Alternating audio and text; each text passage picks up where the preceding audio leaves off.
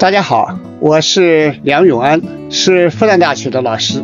长期以来，我主要是研究比较文学、比较文化，特别关心我们当代青年在社会生活中啊，面临着城市化、中产化和精神领域的青春化的问题。我们现在千千万万的年轻人正处在一个社会的大转型时期，生活环境日新月异，方方面面都有一些新的发现、新的体会，同时也会有很多新的困惑。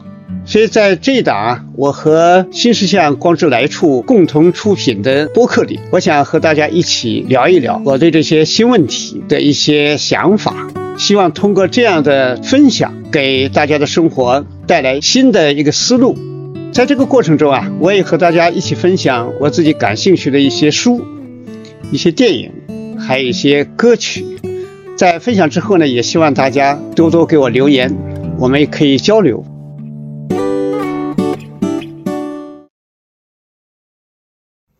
最近这疫情啊缓和了很多，还有高考也结束了，已经出分儿，那各个学校都在紧张招生，所以很多考生啊，还有很多年轻人啊，都想出去走一走、游一游，特别是毕业季的，就是高中生啊，这些大学生啊，都想去看看不同的城市。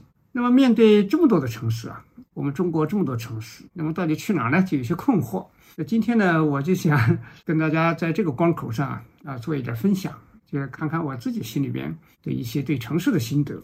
呃，我觉得去任何一个城市之前，都要做一点功课，就是对这个城市啊，它的来龙去脉，呃，它的一些呃文化特色啊，包括民俗啊，包括它里边的形形色色的，比如饮食文化，它的那么一些呃也很有。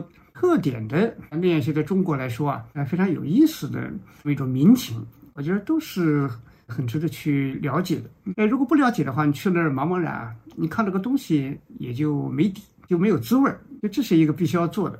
这里面我们要了解一个城市，其中一个方法呢，就是挑几本关于城市的书，那有质量一点，然后对这个城市它的一些细节，嗯，它的一些里边的机理啊，就是有血有肉的做一番。了解和预知性的，我心里边的对它的透视，我觉得这个就很好。那今天因为这么多城市啊，也不可能都普遍的讲。那我就今天呢，就特别的讲一讲我很喜欢的三个城市。一个呢是南京，一个是成都，还有一个呢是深圳。这三个城市啊，不知道大家去过没有？呃，大家喜欢不喜欢？那么从我来说呢，为什么推荐这三个城市？这个当然一方面呢，呃，是因为它是在中国的东部，还有就是南京在东部，那么成都呢是在西部，就大西南的核心城市。那深圳呢是在中国的南部，啊，紧靠香港，所以它从这个区位上看是很有代表性的。所以它的那个地方特征啊，还有一个方面呢，也有个人。那因为我小时候在南京啊。呃，后来上小学才去的西安，所以南京呢就有很多童年的最初的一些记忆，比如说夏天，这个梧桐树下，街道，南京的绿化是不错的。夏天是那个时候，南京是中国的三大著名火炉之一。那有些人呢是在夜里啊，就在城市的人行道上铺上凉席，那么就睡觉，而不是一个两个啊，还有很多人。那么还有长江边的那些渡轮等等，呃，印象还是很深。特别春天啊，在那个河边折下。柳枝做那个柳哨，那一边吹一边走，那特别的高兴。所以这是一些童年记忆。那么成都呢，是我去过非常多次的一个城市。嗯，小学没没毕业六年级的时候，就从西安去过去了成都，那是路过。呃，我是第一次在成都盐市口那里看到了椰子，非常浓厚的南方气息。哎，然后你火车过了秦岭，然后过来之后呢，看到田地里有很多水牛，这个都在西安看不到的。所以还有很多老巷子啊等等，所以这个印象也还是很深。那么深圳呢？因为我是八七年的春节那个时间第一次去深圳，那时候那个深圳呢，诶，改革开放，它从一九八零年开始，那时间呢其实呢还不长，到八七年你看六年多一点点。于是八七年春节，当时呢你看国贸那一片啊修起来，当时它还是特区啊，去了要变要办那个边防证。那么后来我去蛇口啊，后来从到香蜜湖，从香蜜湖到这个国贸这一带，啊，那是大片的农田啊。我是从香蜜湖走到这个国贸这里来的，啊，阳光很好，还有一些是种鲜花的地，所以是印象特别深。一路走很开阔。那现在后来我去深圳，那就嗯大不一样了，那个地铁啊什么的，那城市完全嗯是。平地而起啊，两回事。这都是给我深刻印象的个人的这种成长里边，呃，改革开放，呃，和我们的老历史里边，记忆特别深刻的地方，所以也是讲的很有感情。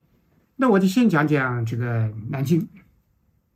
南京我们一直说它是六朝古都。你说孙权啊，在三国时代，他是最后一个称帝的，然后他自己开始宣布称帝呢，他是在武昌。那么，然后呢？第二年就搬到南京来了。从他历史上看，就在三国时代，一下子就变成了南方的一个政治中心。然后历代以来啊，从我自己的感觉啊，就说这个南京啊，它是一个从文化上、地理上、政治上、经济上是个全要素的城市。它六朝古都不说啊，啊，你比如说民国文化，就说民国的时候，它也是首都，也就是说封建时代。它是当过好几次这种都城，那么在民国时代也是呃国家首都，所以就这么一个位置啊，那么就注定了这个城市很有沧桑，经历了非常多的战乱和政治的那种大潮的冲刷。你说历史上你可以记住的几次，南京就经历了六次非常大的血腥战争啊！你比如说五百四十八年，就是梁武帝的时候，他的那个侯景之乱。就是当现在统计下来，大概死了五十万人。还有那个一一三零年的时候啊，金军呐，就是北宋灭亡之后的第四年，一一三零年，就是南宋的建炎四年。那这个时候呢，金朝金人呐，火烧建康，当时叫建康，嗯，杀死了十七万居民，啊，整个城市最后只剩下十分之一的人了。那么还有像太平天国啊，啊，等等等等，后来围绕太平天国啊，杀来杀去也是不得了。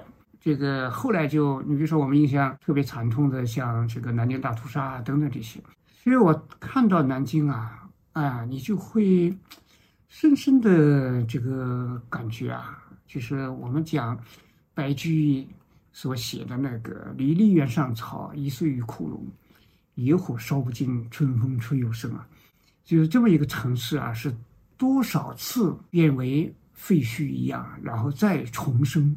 所以这是非常不一样的，说历代的文人也留下了关于南京的大量的诗文，像唐朝李白登金陵凤凰台，所以吴宫花草埋幽径，晋代衣冠衣冠晋代衣冠成古丘啊。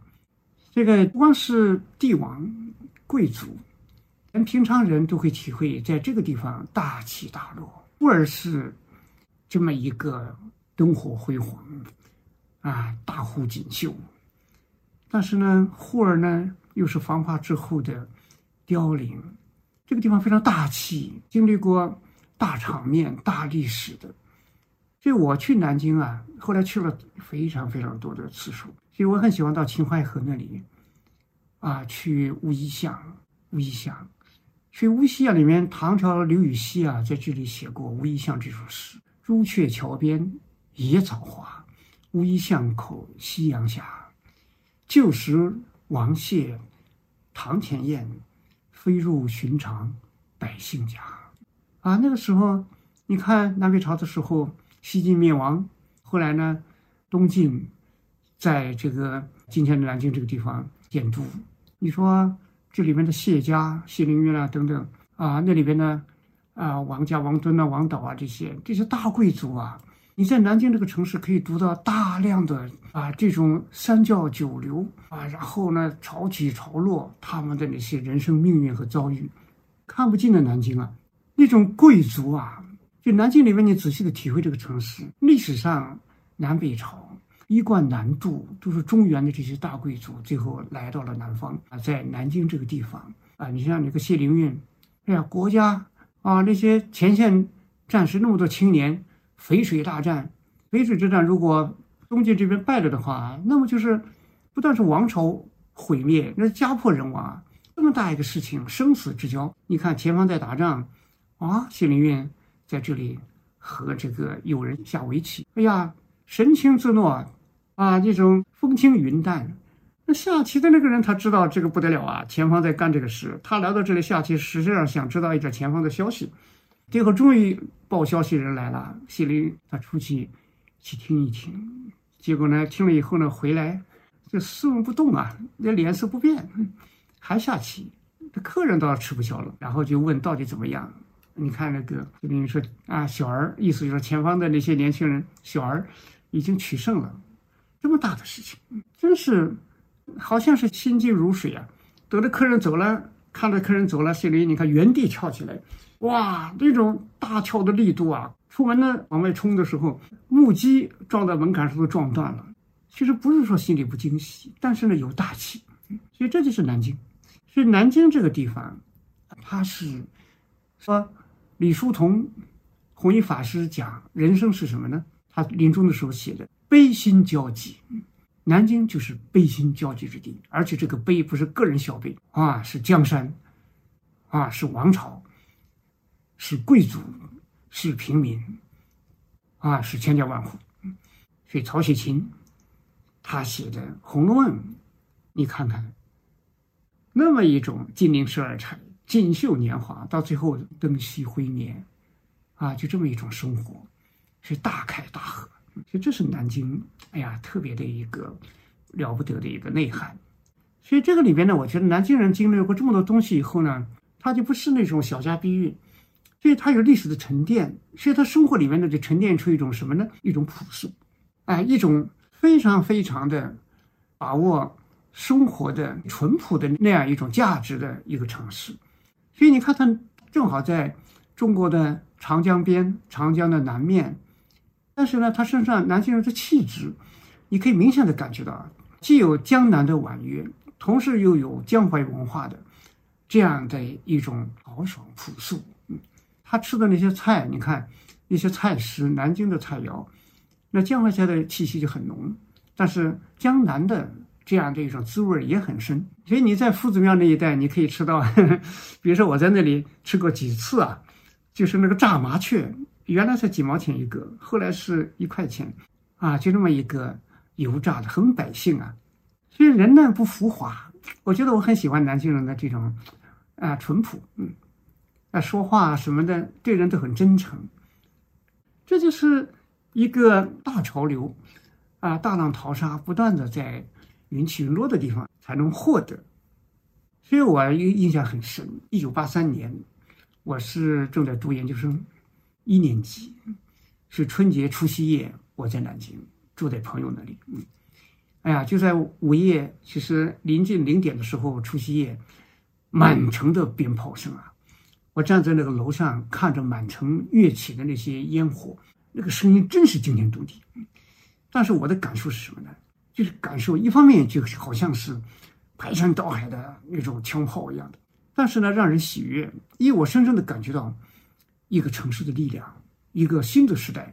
因为那时候是改革开放啊，已经是四年多了，嗯，心里充满了期待，时代的打开的感觉，人们内心深处的喜悦，对生活的渴望啊，在这么一个城市里边。那种尽情的绽放，当然后来是城市不准放鞭炮了，你再也你再也看不到了。所以今天呢，我特别想跟大家谈南京作家这个叶兆言他写的这个《南京传》。嗯，哎，《南京传》这个书为什么好呢？就是它里边啊，就是对这个南京的来龙去脉有一个大历史的这里面的那种啊细细道来，哎，然后呢。它里边的不不光有那个大的枝条，而又很很啊非常非常让人觉得哎呀非常非常滋润的那些小的叶片，就是小的细节啊，大小得当，然后呢，呃简略，非常的清晰啊，非常有意思。我们在这里面可以读到很多鲜活的历史啊，你比如说它这里边，我我给大家可以可以看，你看。就是南京这个城市，它里面讲，哎，为什么我们以前说南京？我们知道以前的那个，呃，它的历史里面啊，啊，什么南国四百八十寺啊，等等这些，啊，到底有没有？哎，它这里边呢，其实它从历史的考证里边，啊，历史的写的很活。它这里面其实还不止，哎，它里面有很多爬书，就是有很多对历史细节的资料的那么一个呈现，那是用一种非常有肌肤感的方式来写这个城市。当时南京经历了这种大起大落，其中呢，就说刚刚到这个，为什么说昔日这个王谢堂前燕，就是贵族啊，国家的那个。政治的这种主导人物就是谢安，就是西安这个人呢，最后在淝水之战的时候，那前方在打仗，那几十万大军，那么这一仗打下来，国家能不能还存在？这些贵族人家会不会家破人亡？那可是生死关头。哎，但是你看这个这里面写的这个西安，在这个关键的时刻，哎，还跟一个客人下棋。这个下棋的时候呢，哎呀，整个脸色平淡如水，好像跟往常毫无二致啊。这客人是心里蹦蹦跳，哎，客人知道前方在打仗。后来中间呢，有人来报告战况，那么西安听了战况，出门听了战况，再回来的时候继续下棋，那，脸上的表情还是丝毫的没有变化。那来客呢倒是特别的着急了，因为关系到他的生存呐。后来他忍不住问，说是前方怎么样？后来你看这个西安就说：“小儿被大破贼，大胜，要回家报告啊！然后一路上恐怕回家要喝酒跳舞去了。啊，西安给他看到他走了，你看那个西安原地跳起来，然后踏门而出，那个力度之大，穿的那个木屐都被他一下子都敲断了。所以这就是贵族气质啊！不是说他跟我们生来跟我们人不同，而是说他他那种。”什么贵族不是一天养成？就这种大格局，大气派。所以这事实呢，这个这个书里边，《南京传》里面也写了南京这个地方。你看这么厚本书，啊，它里边就是南京的这些历史上的这些杰出的这些各种各样的人，所以说非常有意思的。所以南京城呢，他这里写文人经常在南京所谓的金陵怀古啊，啊，这里有这么多沧桑，所以就变成一个很值得怀念的地方。还有包括明朝朱元璋啊，在这里建都。然后南京人开始真正的首都的荣耀，那整个城市的大建设，哇，就是南京人后来引以为豪的 这么一段历史。南京城墙现在是中国最完整、哎最大的、最长的一个城墙，等等这些。所以这里面都有故事、有细节，嗯，特别的好。啊，这本书我就强烈推荐。当然也也还有别的一些，比如说《寻城记》啊，专门讲南京的各种古井啊、小街啊，那这个都很好。还有南京文学地图啊。就文学里边和南京的这些文人踪迹啊，那都很好。就是你看到这些之后呢，对南京城的感觉就大不一样了。呃，第二个城市我想讲的，就是成都。成都啊，我是非常熟悉的。嗯，去过，呀，想起来大概几乎都有，起码五六十次吧。嗯。嗯，长的有在那待几个礼拜，短的呢，有时候也就是三五天。就成都人的热情啊，那真是印象太深刻了。这个有一次天有点灰蒙蒙的，他们送我去机场，眼看着离那个登机时间啊、候机时间不是太远，嗯，不是太多了。但是送我的成都朋友一定要在。机场旁边的一个小餐馆，让我请我吃一顿酸菜鱼。我说不用了，不用了。我说酸菜鱼端上来，再个吃啊，五六分钟就要不行了。他说你你再短，你要尝一尝。哎呀，没办法，后来只好吃，真的只吃了五分钟。然后呢，就一大锅就扔在那里，然后就把我送进机场，跟他们一再见，哎呀，一感动。然后一进候机楼，就看这个牌子。也就是那个显示屏上写天气原因，本次航班取消。哎呀，把我这个心里气的，早知道我那条鱼，那那一锅酸菜鱼真可惜啊，多好吃啊，又不能回去吃了，而且还不好意思回去找那些朋友，改签到第二天晚上回去孤零零的在成都找这个旅店住下。所以这个城市特别的有热度，嗯，哎，特别有热度。呃，就是讲成都啊，哎，那是讲不完的。那么我想呢，就直接就推荐书吧。嗯，这个书呢是谁呢？就说我我给大家看看啊，就这本书。这个书呢是冯辉写的，叫《影像里的成都》。嗯，就为什么影像里的成都？这里边呢就是很多照片，然后从照片里边开讲，讲这个成都的前世今生啊。为什么重要？我是一九六六年的三月第一次看到成都，到成都，啊，看到那个老成都，那个老成都跟今天的成都啊，那已经是差别非常非常大了。我那时候在小学，但印象也很深，哎，很深。那些，哎，黑瓦、白墙、老巷子、茶馆，那些四川人，啊，穿的那个土布衣服。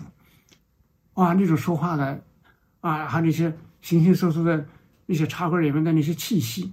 今天呢，你看地铁，哎呀，都那么长了，哎，然后呢，一些商业广场、太古里啊，啊，然后呢，再就是那些高楼大厦，那个物象啊，就是景象已经变化太大了。嗯，所以看着这些老照片呢，就特别的亲切，老成都。所以我觉得今天的成都还是老成都，但是老成都呢，主要还是在文化记忆里边。在人的气质里边，当然也还有就是保留下的那一部分老房子。当然，我不是指那个新的那个宽窄巷子。这样，所以我们今天非常有必要。就我看到这个呢，就觉得非常有必要回头看看这个老成都。那么，要从这些原始的影像上去看。所以大家呢，如果要去成都以前呢，倒是如果你有看了这些之后呢，你就有一个对比，有一个对比度，就体会今天的成都。然后在这种对比度里面，差异性里边。感受到一些不一样，也能感受到一些一脉相承的东西。就这本书呢，你比如说它里边的，呃，一开始它里边讲那个广场上的青春肖像，哎，广场上的青春影像，什么呢？就是天府广场，这是成都的城市中心呐，大广场。大广场这，你从那个我看看啊，东南西北南边吧，呃，到北面，就是你往里那个方向往里看的话，那就是。四川的科技馆，但是呢，就是这个地方呢有那个，哎呀，它是这个广场可是有有一个历史的变化了，就是文革的时候啊，到一九六八年十二月之前，这上面可以很清楚的写了，就是它里面原来是成都，我们知道以前它是蜀国的三国时代蜀国的国都啊，所以它那边广场这一带原来是老皇城，就是皇朝的那个皇城。那么他这里写一九六八年十二月。然后把这个皇城给炸掉了，炸掉之后呢，就一万人开了个大会，然后开始什么呢？奠基，就是当时呢，这里边呢就建了一个什么呢？就是万岁馆，是歌颂这个我们当时我们的领袖毛主席的。那么后来呢，这个被改名，后来就改成四川省展览馆，啊，现在叫四川科技馆。所以你光是在这个广场上，你可以看到，就是一种历史烟云呐。在这个地方的变化，那后来一九九九年这个地方把它改成叫天府广场，所以这个时候啊，就是天府广场，我印象很深。我那个八十年代、九十年代初期去，特别是八十年代去天府广场，旁边呢还有很多市民气息，就是那个天府广场啊，他自己应该是向南这条路这个口这个地方出来，有有一些人他就拿那个细麻线啊，那挂着很多。条幅有时书法，有什么呢？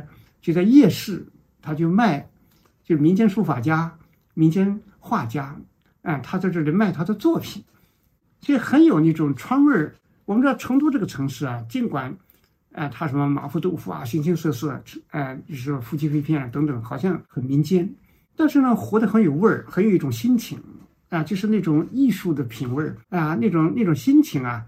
那表达的还是啊，非常的有股灵气的，所以这是我觉得成都里面就在这个广场附近，你就可以体会到的一些历史的一些很大的变化。就作为一个成都中心的地方，这个空间上的研究，我说城市研究里边，哎，就是从布局里边，就是它的城市中心这个空间里边，它在时代的变迁里边，它发生的种种那种内涵的变化，那么也是很值得去体会的。那么这里边呢，你看他还拍什么呢？哎，他拍这个后来你看成都的老生活，这些这些这个市民呢，啊，这些市民就在那个老屋子那里，老屋子那里呢，然后他就那个洗头，就说明他的不像我们这种单元房，后来的大规模建设的时候，哎，大家家里有卫生间呐等等，你看很多很多就就地就在外面水龙头这里啊就洗头，然后这个地方还有个大搓把，是吧？这个那不管是啊一个人呐，或者夫妻啊，互相帮着洗啊等等啊，都很有意思。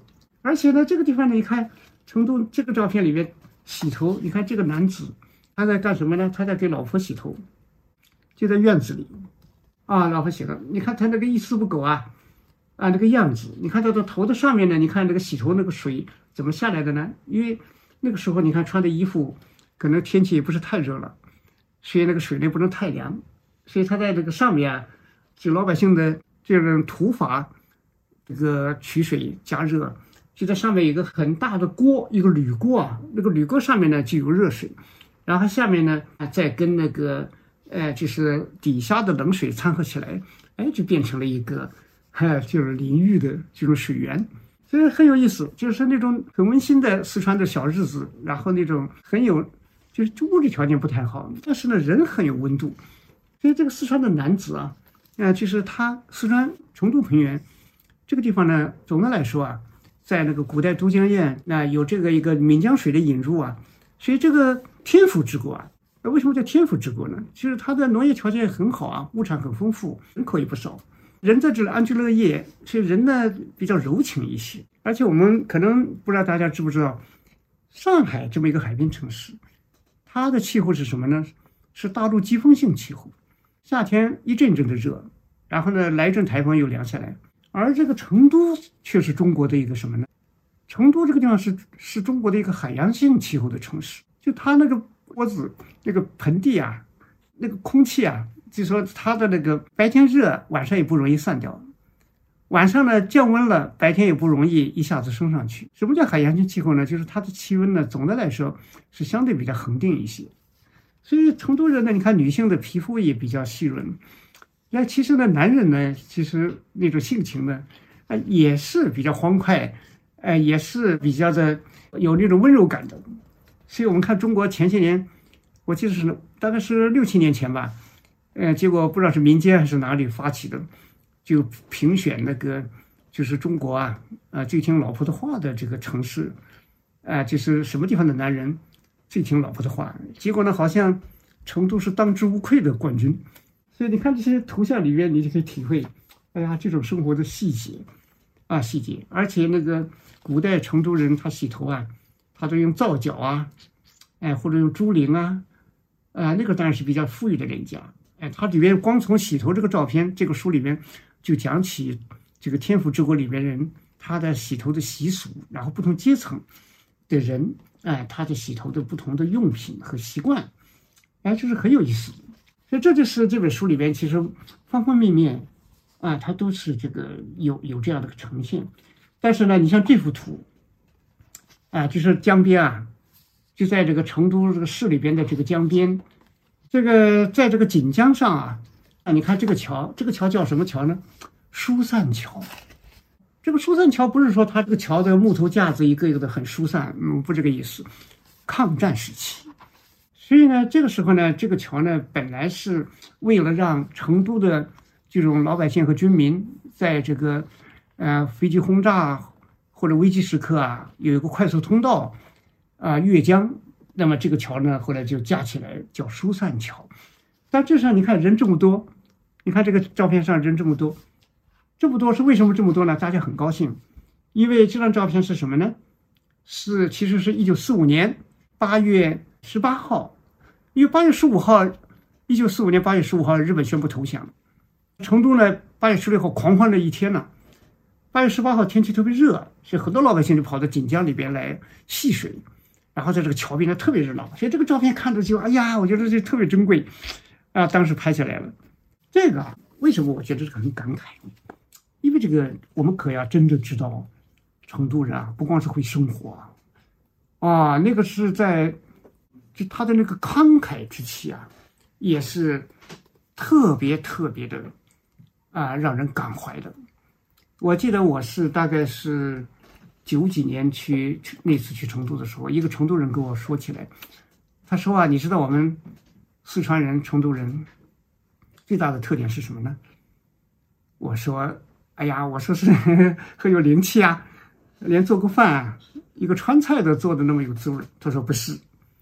我们这个城市，我们四川人，我们成都人啊，最大的特点，到危机的时候，最后关头，我们敢拼命，嗯，我们敢以命相搏，嗯，哎呀，这个倒是让我挺震撼。但是我后来想起抗战时期，抗战时期呢，你看当时国民政府啊，当时呢，我看那个，呃，那里面文献里面留下来，那有一句话啊，就说是四川在天时地利人文各方面，实在啊不愧有我们中国的首省，就是首要的省，啊，天然是民族复兴最好的根据地。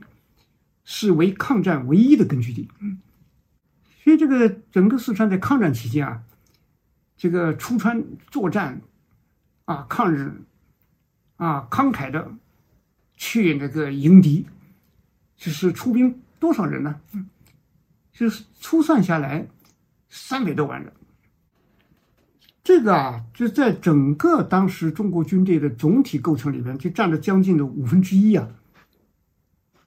所以整个四川当时就四千万人，出兵了三百，大概有人算过，大概应该三百五十万，啊，三百五十万，里面牺牲了六十五万人呐，也占了全国这个伤亡的百分之二十。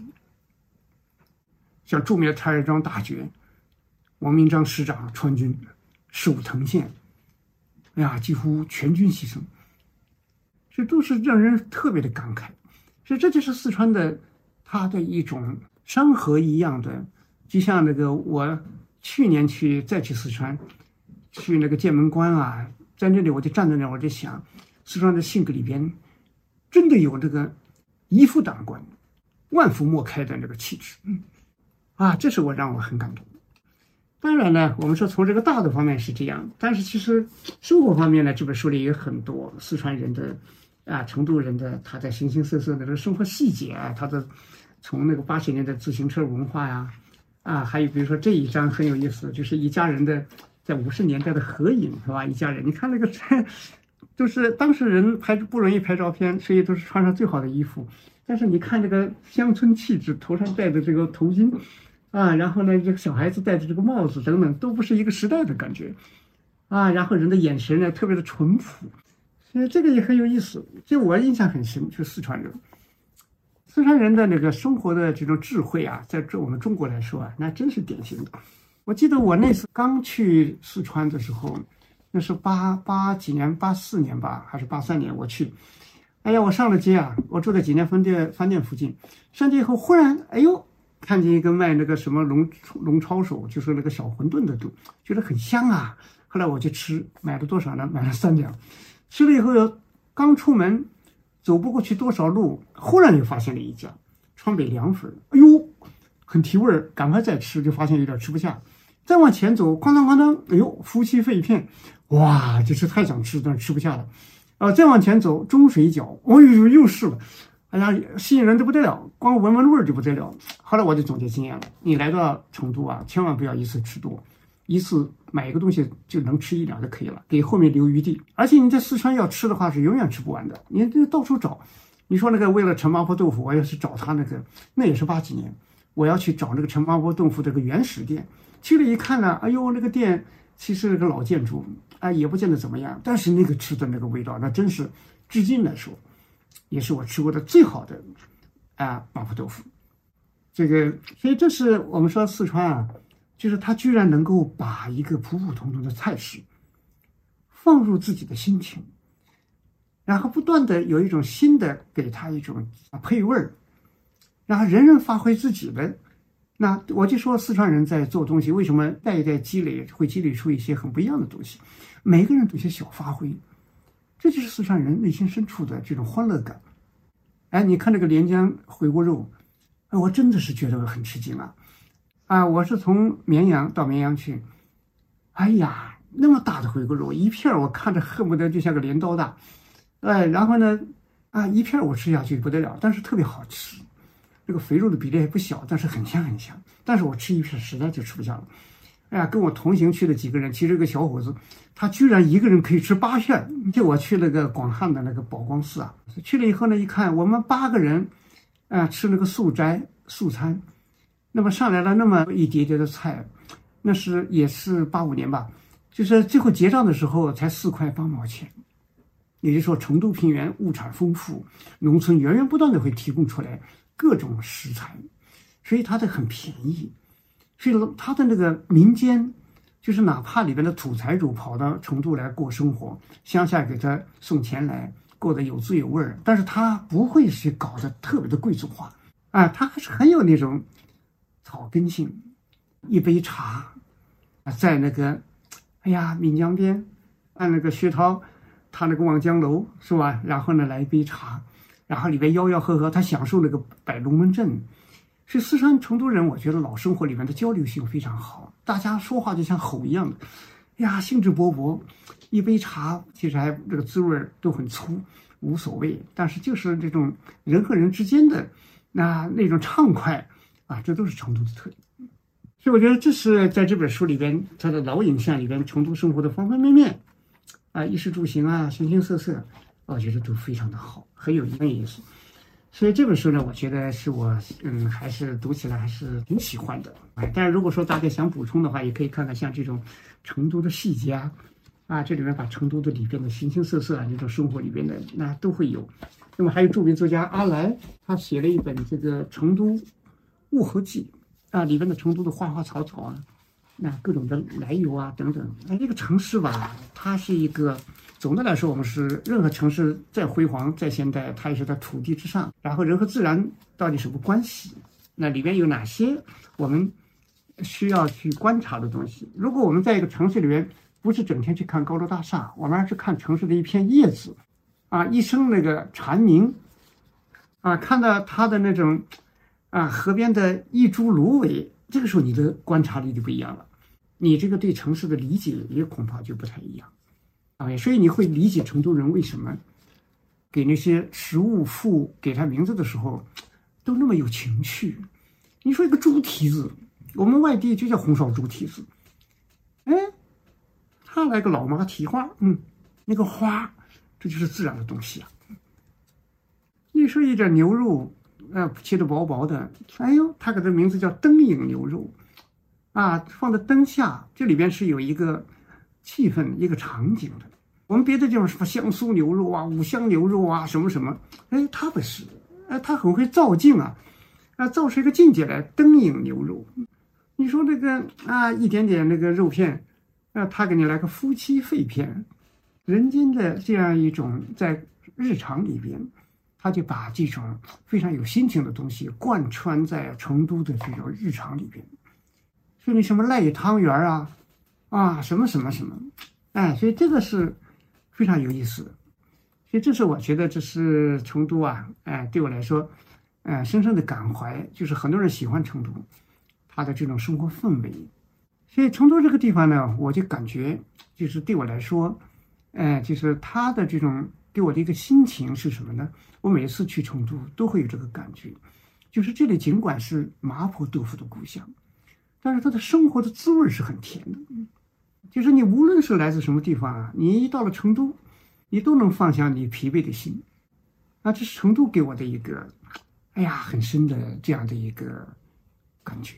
所以我下个月啊，如果疫情没有大的变化，能够进一步缓解，那我哎还要去成都。成都人的性情都朴素，啊，性情里面的灵性，他们不会让物质把人压得太死。最深的就是。成都的朋友们买车，九十年代，他们买车不会花十几万去买个面子车，开出去好看。我的很多朋友，他就花了三万来块钱，三四万块钱，当时的什么夏利啊、奥拓啊，行了，他就把它当个代步工具。为什么有代步工具呢？大家朋友们可以相约啊，跑到周边的什么塔子塔子山公园啊，啊，跑到什么都江堰那边啊，啊，跑到青城山呐，跑到附近的什么。啊，甚至跑到乐山呐，大家有个代步工具，然后一起欢天喜地聚会，把人间欢乐、人情的这种温暖放在第一位，而不是说把摆谱，然后呢去炫耀身份性消费，他没有把这个放在第一位。啊，有一种在大地上的不脱离地表的那种生活气质，啊，这就是成都。现在我们再讲一讲深圳，嗯。深圳这个城市，我们印象中很年轻啊，好像是个典型的移民城市。呃，现在它的真正的大规模的建设啊，到现在也不过就是四十二年，它是一九八零年开始吧，深设立深圳特区。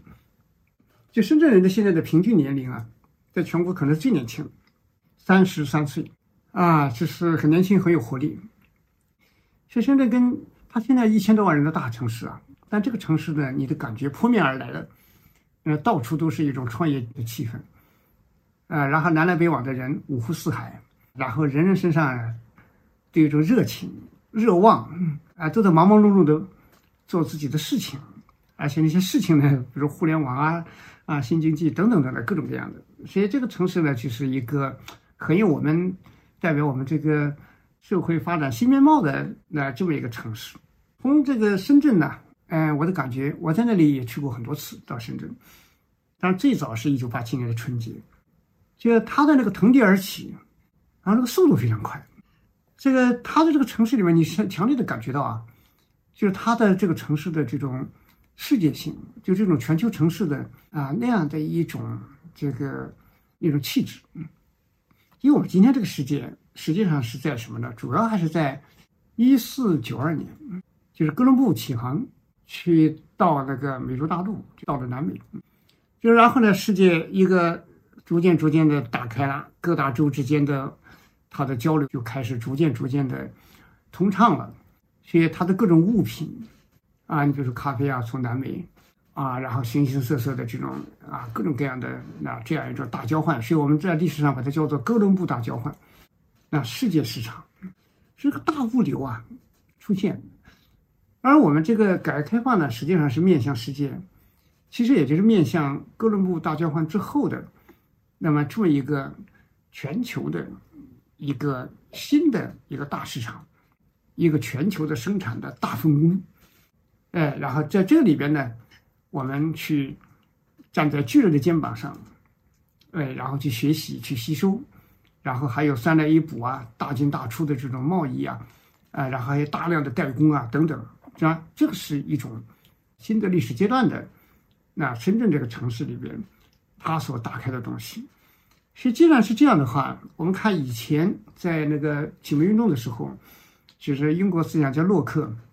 他就很强调一点，就是他非常支持现代经济里边的这种工商业，特别是商业。商业里边呢，它包含着什么呢？多元性。因为做生意肯定是在不同的地域，在很广的广域里边，那进行这种有无交换呢，或者说是它的优势产业的相互之间的那这样的一种这个生产分工关系。那这时候你必然会打破自己原来这个地域里边的这种特有的文化习性，你要跟不同的。那种价值观的人，不同的信仰的人，啊，甚至不同的种族，啊，不同的文化、不同的文明的人打交道。所以，既然这样的话，商业里边它就包含了一个什么呢？就是多元性。所以呢，这个这个时候啊，它就有一种这个城市的开放度、观念的开放度啊就很高。所以这个时候，我们的人呢，就是那种以前的那种偏见，或者说我们的惯性，在深圳就行不通了。嗯，就这种。归零啊，然后呢，任何事物在这个地方都要从头开始。那这个是深圳，它改革开放以来啊建立以来，那它的一种巨大的一个精神空间和发展空间。其实我印象中啊，因为我是一九九三年买的自己第一台电脑，那马上就直接这个问题就让你要用，就是我的因为写作嘛，那个打字的。那个软件用的是什么呢？WPS 一点零版，一点零版是什么意思呢？就是在一个小小的磁盘，就是一点四四兆这么一个小磁盘就把它装下了，还装不满。这个程序很简单，但是虽说简单，要比起今天的 Office 那那是差的简单的多了，简陋的多。但是那个是什么呢？就所谓的中国第一程序员。邱国军当时二十几岁，那么年轻，就在深圳，在那个租的房子里边，天天泡面，方便面，苦熬了半年多，写了两千八百万行的这种汇编语言，然后呢，做出了一个这么初级的 WPS，就这么一个文字处理软件。没有这个东西，我们。中国人这么一个汉字，啊，那么古老的国家用的是 IBM 的，它的那个啊那个汉字那种写作的软件，所以这个东西啊，深圳啊这么一个地方，然后年轻人来在这里创业，瞄准了我们时代的需求，邱福军在这里做出了这个一点零版，啊，尽管看上去还很粗鲁，但是我开始用电脑的时候用的就是它开发出来的。这个文字处理软件，所以我就创业很艰苦啊！你别说创业就是一个好像很开心的事情，创业是特别的艰苦。它属于一种特别的人，能坚持啊，有那个新的不甘于旧的生活的人啊，然后这个时候，而且是有技术、有专业这些必备的要素在一起。像苦行僧一样做自己热爱的事情，这就是深圳最重要的基础。不管他现你看像华为啊、腾讯呐等等这些，你看到他后面的成功，你觉得好像是一马平川，实际上在创业的时候那是很艰苦、很艰苦的。很多人是过不了那些关的。多少人来到深圳创业，其中呢也有巨大的试错，也有很多失败者啊。所以，这个创新的城市也是充满了失败者的城市。但是呢，失败了再爬起来，啊，继续干。嗯。所以你看，这华为手里，在这个交换机，在这个通信这样一个行业里边，在世界上独领风骚，握有几千项专利，那每一项都是不得了的啃出来的。所以在深圳呢，你深切的感受到一种创业的精神。所以这是深圳，所以深圳这个地方呢，我觉得我后来看到深圳的书啊，其实我还是比较推荐，那就是这一本，就是这么一个在深圳呢，那也打拼了不少年的这么一个老资格的，那这么一个这个那深圳人啊，这个老亨，那当然你可以说是个笔名，哎，他这个《深圳传》。看底下他写一部深圳史，就是一部成长史。他二十年的一个在深圳的体会，然后写了这一本。所以这本书呢，我觉得他是要过来人才能够真正写出来的。所以他自己呢，当然这里面也下了很大的功夫。你比如说，我们说深圳很年轻，但是这本书里我读了以后才能够看出来，嗯，就是深圳尽管年轻啊，其实它的原住民尽管不多，但是历史的来源还是。非常非常古远的，就是他这个写在深圳的这个居民里边啊，其实呢，他这些人老居民里边，就是郑姓很多来自河南的新郑县，你想想，古代社会，就是那个简姓啊是来自那河北的涿州，黄姓是来自湖北的江夏，庄姓来自湖北，也来自湖北，那个文姓啊。那个姓文的文化的文，是来自江西吉安。他们是谁呢？他们是文天祥的后裔。所以我一看到这里，我想起来这个，就另外一本书里边《一向志》，就是王国华写的。他是写了好几本关于深圳的书。他里边呢，我忽然想起来，他这里面有一段，就是他在深圳遇到一个年轻人，跟他聊起来。后来他那个年轻人对那些什么贪官啊、搞各种贿赂啊、受贿啊，他深恶深恶痛绝，深恶痛绝。看的是个二十几岁的年轻人。后来他看到为什么 哈哈这么深恶痛绝？后来那个人说：“我姓文。”那个年轻人说：“我是文天祥的后代。”我们最看不起这种走歪路子的人。人间有正气啊！哇，才我才觉得这个深圳原来你说他年轻，以前就是一个好像从零开始，搞了半天不是。啊，他这里边就是客家人，深圳这一带，他的客家人的村庄就有三百四十几个，来源是，啊，都是大量的移民。所以他们后来尽管是一个农民了，但身上的文化因子还是非常非常的根深蒂固的。所以这是深圳精神里边，绝不是一片浮云。啊，从零开始不是说一无所有，精神上还是有它的脉络的。所以这是我看着还是很，啊，就是有我的新认识。一本好书有时候就能让你让你改变一些观念。然后呢，它里面想，深圳在改革开放开始了，我们知道文革的时候阶级斗争为纲，啊，都是口号，呃带动。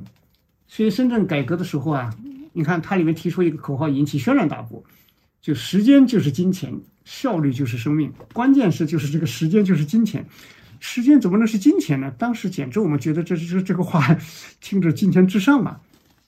你看他里面写，就说当时那个招商局啊。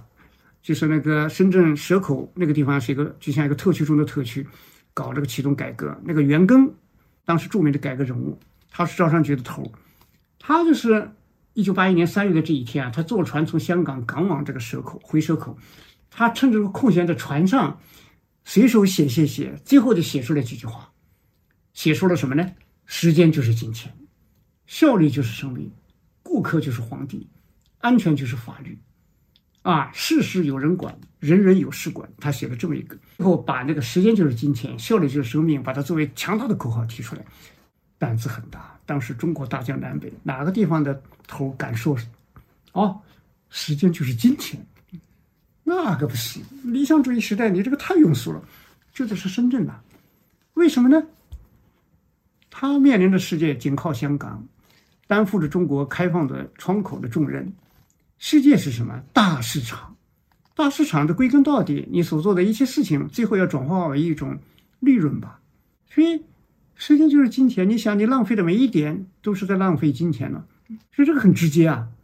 这就是我们说世界文艺复兴，特别是工业革命之后的一个啊商业运行里边、市场运行里边一个最贴切的一个问题了。以前只算政治账，这里把经济账啊也放到了啊核心地位。所以这就深圳改革精神里边，哎，它所具有的，就是很深，就是细节从哪里来？我们以前只是听说深圳有这个口号，它从哪跑出来的？这个书里面给你告诉你，这个人跟坐船没事儿，脑子里头脑风暴，手里在那哗啦哗啦就把它写出来这个东西，最后他自己恐怕也想不到这句话会变成历史的声音，是吧？那不得了！而且呢，这里边我觉得还是特别特别的让我感动的，就是深圳，我早就知道，他当时在。你说，如果他今天之上，他的钱都会花在那些吃吃喝喝里面，不是？深圳，你看十几年前、二十年前，他就盖了中国特别大的，在中国可能当时上最大的书城、书店。因为这个深圳呢，它是二零零零年，就是二十二年前，他就搞了这个读书院，而且呢，他最后把它还还给它法规化。就他最后，你看，二零一六年在全国第一个，他制定了《深圳经济特区全民阅读促进条例》，就把它已经变成法规化的一个读书的一个城市，就是建立了一个，他不断的在推进。一开始时间就是金钱，它是开放性的推进，结果有人批评深圳，批评深圳，就说这个地方啊，除了钱什么都缺，意思就讽刺他没文化。你看，深圳也就知道自己要朝哪方面不断的努力。除了市民的新的生活规范以外，是读书学习。因为来到深圳的人很多学历很高，他有这个基础，所以这个深圳呢就在不停的调整自己的坐标，然后呢奋斗目标，然后呢他现在要建立什么呢？就是现在我觉得他最后提出一个问题来，啊，就是我们说改革开放让一部分人先富起来，这深圳现在提出来一个新的一个目标，就是让一部分人先。优雅起来，嗯，这个就不一样了，嗯，精神品质，啊，这就是一个经济在中国一线城市发达起来，但是他现在提出来让一部分人先优雅起来，哎呀，这个就大不一样。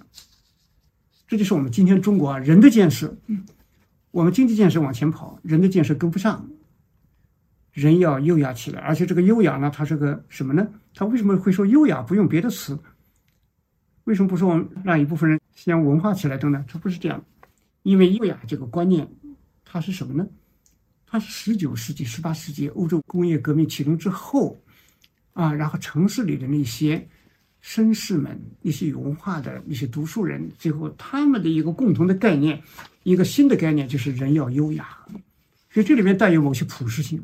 所以真正这个提法，啊，他最后他要提出来的什么呢？在全民都在讨论。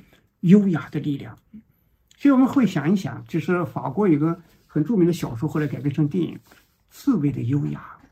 刺猬不起眼。那里边那个女主人公就是个守门的，但是他心里悄悄的在看什么呢？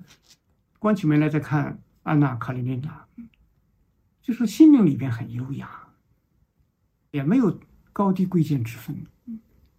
其实这就是深圳让人感动的部分。所以这个城市啊，在《深圳传》里边，你可以看出来，它一步一步的啊，从先富起来，经济上，然后一点点打造制度，打造行为规范，啊，打造形形色色，然后最后呢，让一部分人先优雅起来，等等这些文明指标的确立。那对我们当前的中国人来说，确实很有示范性。所以这个也，我觉得也是非常非常让人感觉到，啊，有一种推动力的。所以这本书它的名字。街巷志，你看这个王国华写的，他的副题我很喜欢，《深圳已然是故乡》。它是一个新兴城市，四面八方来的，但是来了以后呢，都认同它是故乡。什么？为什么是故乡？不是说挣钱多，当然这是一方面，生活水平不低，但是更重要的，精神的家园呐。我们人活着，最后归根到底能温暖你的，归根到底是情感，是精神。所以这个地方，深圳已然是故乡。这个就想的特别好了，啊，讲的特别好，不是找了光是找了说工作安顿下来，而是安身立命，安身安下来了，然后最后呢立命，命在这个地方获得了归宿，所以已然是故乡，这就非常好啊，啊，非常好，所以我还是觉得这个深圳这个地方啊，对我来说啊，呃，我还很喜欢去，呃，经常去了很多次，这个去了以后呢，我能见到四面八方的人，有很多海归。呀，你看他们经历过那么好的学校，但是到了深圳以后，你看他们，哎呀，谈起来没有任何炫耀性。因为这个地方来的人呢，你就吃不准他是个受过什么多么好的教育，有多么好的专业水平。但是聊起来的时候，互相之间很非常非常的平等亲切，就没有那种等级社会的封建的那种那种浓厚的那种啊那种比一比攀比的风气。啊，所以这个就叫什么叫年轻？在我的理解里面，年轻就是不攀比，年轻就是不封建，年轻就是每天都是未来。所以这就是我对深圳的一个感觉。这是啊，深圳呐，嗯，当然深圳里边，你到这个地方不要光关注经济，你比如说它的大芬村，我也去过几次，就专门画油画，就当地农村人，他要寻找自己的出路，经济的。这么一个发展的道路，他们发现世界市场上需要油画，啊，各种画，水粉画什么的。那些农民开始学画画，画布上打格子，模仿，最后变成中国最大的这个绘画的出口中心。因为世界市场需求很大。你说美国人那里有个统计，嗯，平均一户美国家庭要挂三十三幅画。现在你看画画的，还有我到那个深圳那个版画村呐，也很感动。那个村呢是整体的重新改造，一个个的院落里边都是版画工作室，然后吸收全世界的优秀版画家在这里去进行创作，创作出来的产品，然后它旁边有非常完善的流水线，不管是铜版呐、木刻啊、啊，然后套色啊等等，形形色色啊，都可以在这里实现。然后旁边还有一个大概应该是中国最大的专题的，就是版画美术馆，这就是原来是个乡村呐。嗯，非常好。但是从我来说呢，我的一个直接的感受呢，就是这个地方深圳这个城市涌动着青春的激情，就是他的创业者，他是不断的冲破预设，所以深圳就是一片五湖四海，人来到这里啊就没有异乡，那只有前程，那这就是深圳。所以今天呢，和大家一起分享了三个城市，哎，它有共同性，但也有很大的不同。也是说三种不同的生活的品味儿，嗯，大家不知道听下来你们最喜欢哪一个城市呢？你们可以把想法打在这个弹幕上。呃，我们说三个城市啊，它对应了三种啊不同的生活氛围、生活面貌。其实呢，大中国我们是一个国家，共同家园，可以看见我们中国人不同的侧面。这个在这个里面呢。呃，每一本书啊，写城市的书都是城市的灵化魂，给城市化魂，啊，都是城市的喃喃话语。所以，我们到一个城市，如果拿着一本跟这个城市非常血肉相连的书，啊，非常投合的书，一边读书呢一边行走，我觉得这个是非常美好的。这个以前我自己的学生啊，有时候看他们要出去旅行了，哎呀，在网上忙着查那个做攻略，后来我发现怎么一做攻略，首先这个主要就是做吃的攻略，啊，哪个餐馆哪个口，哎呀，我觉得你们 是不是可以扩大一点？所以。读读拿一本跟这个城市相关的书啊，就特别好，啊，特别的好。所以在这个看书，然后你去那个城市，其实就是你和城市的一个非常非常美好的对话。所以这就是我们今天在这么一个嗯历史的这么一个有点特别的关头、特别的阶段，然后我们有这样一个面对城市的这样一种不一样的心情。啊，所以今天的分享呢就到这里。那如果你觉得你有喜欢的城市，你也有推荐的跟城市有关的书，就欢迎留言，啊，大家交流。最后还是给朋友们推荐一首跟城市有关系的歌曲。我们今天想推荐的是《小城故事》，这是一个很流行的邓丽君的一首歌。他尽管唱的是小城啊，其实也是表达了我们所有人对自己热爱的城市的内心的情感。所以这里面说啊，小城故事多，充满喜和乐。若是你到小城来，收获特别多。